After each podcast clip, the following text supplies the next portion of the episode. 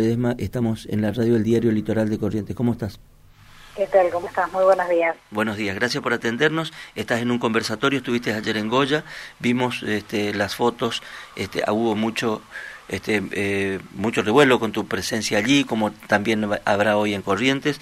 Sos una persona que está mucho en, en redes, este, vemos muchos tus, tus videos, tus eh, tus publicaciones y hoy vas a estar en Corrientes para hablar sobre la universidad pública, igualdad de oportunidades y el tema de que eh, te ocupó ayer en Goya era el tema de la pobreza, ¿no? Así, contanos qué venís a hacer, cuándo va a ser esto y, de qué va el tema. Sí, específicamente el duro momento que estamos atravesando económica, políticamente, sí.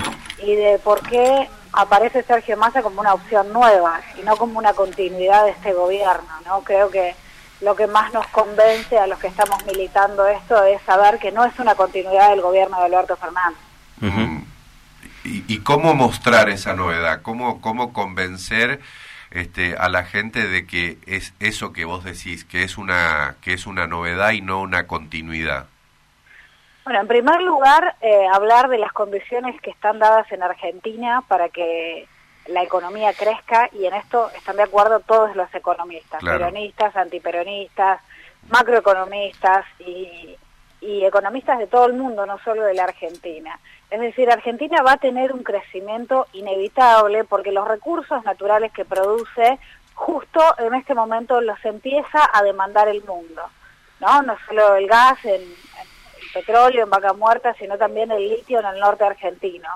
Esas condiciones macroeconómicas y el hecho de que el año que viene no vamos a tener sequía hacen que inevitablemente crezca la riqueza. Ahora, si esa riqueza se la van a concentrar 10, 20, 50 o 100 personas, o si va a ser utilizada estratégicamente para la política argentina, eh, va, a va a quedar determinada según quién nos gobierne. Y acá es donde muchos eh, están preocupados por, por la figura de Sergio Massa, pero creo que ante todo los peronistas siempre estuvimos convencidos de una cosa, y es la vocación de poder para cumplir con la vocación de servicio. En ese sentido es que aparece Sergio Massa como el mejor candidato para esta Argentina de hoy. Mm.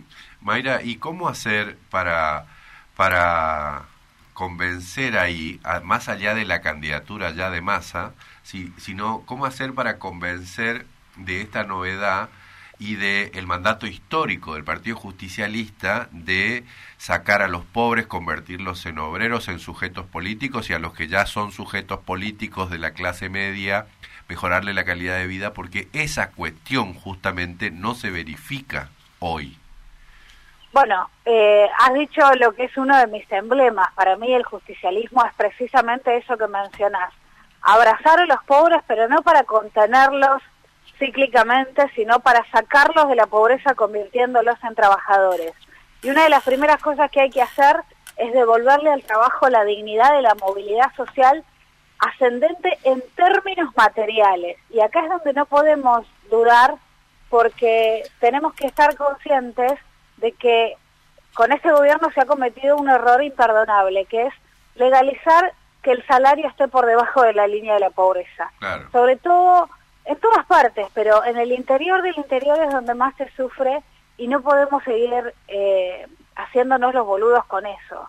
Así que me parece que de lo primero que tiene que que tiene que garantizarnos nuestro candidato y que está haciendo todo lo posible para hacer los anuncios y, y medidas correspondientes es en el hecho de que el salario vuelva a ser sinónimo de dignidad. Tenemos muchos argentinos que tienen dos o hasta tres trabajos para tener un nivel de vida que ni siquiera es el que desean, el que necesitan. Es decir, apenas llegan a cubrir sus necesidades. Mm. Y lo que necesitamos es volver a tener un trabajo de ocho horas excelentemente pagos. Así que eh, ese tiene que ser nuestro principal estandarte de acá a 2024. Eh, la, cuestión es, es, bastante compleja, yo te, te, escuché y, me parece una cuestión que es central, este, me parece muy bueno, pues son muy clara para conceptualizar algunas cosas, como por ejemplo esta crisis que estamos viviendo, que es enorme, pero que no, no, no, no tiene los mismos, eh, por ahí,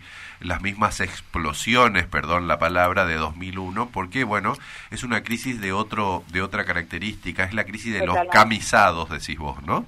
Yo digo que es la crisis de los encamisados, efectivamente, porque fíjate que mal que mal, de alguna manera la pobreza eh, estructural, que no hemos logrado reducirla en los últimos años, eh, siempre tiene una tendencia a achicarse en todo el mundo y en nuestro país también, pero en los últimos años por las crisis eh, se ha mantenido se ha mantenido estable. Ahora lo que está empobrecida es la clase media laburante, que tiene, como decíamos, hasta dos o tres laburos para sostener ese nivel de vida y no estalla precisamente porque están ocupados teniendo dos o tres laburos. Así que eh, yo hoy estoy con una agenda eh, más que tapada, es lo último que te puedo contestar esto. Sigo con otras radios por todo Corrientes, pero me encantaría que me invites y algún día volver y acercarme al estudio y que hagamos una nota presencial. Muchas gracias, Mayra. Muchas gracias, Mayra. No, gracias Un abrazo grande. Gracias. gracias por estos minutos. Mayra Arenas.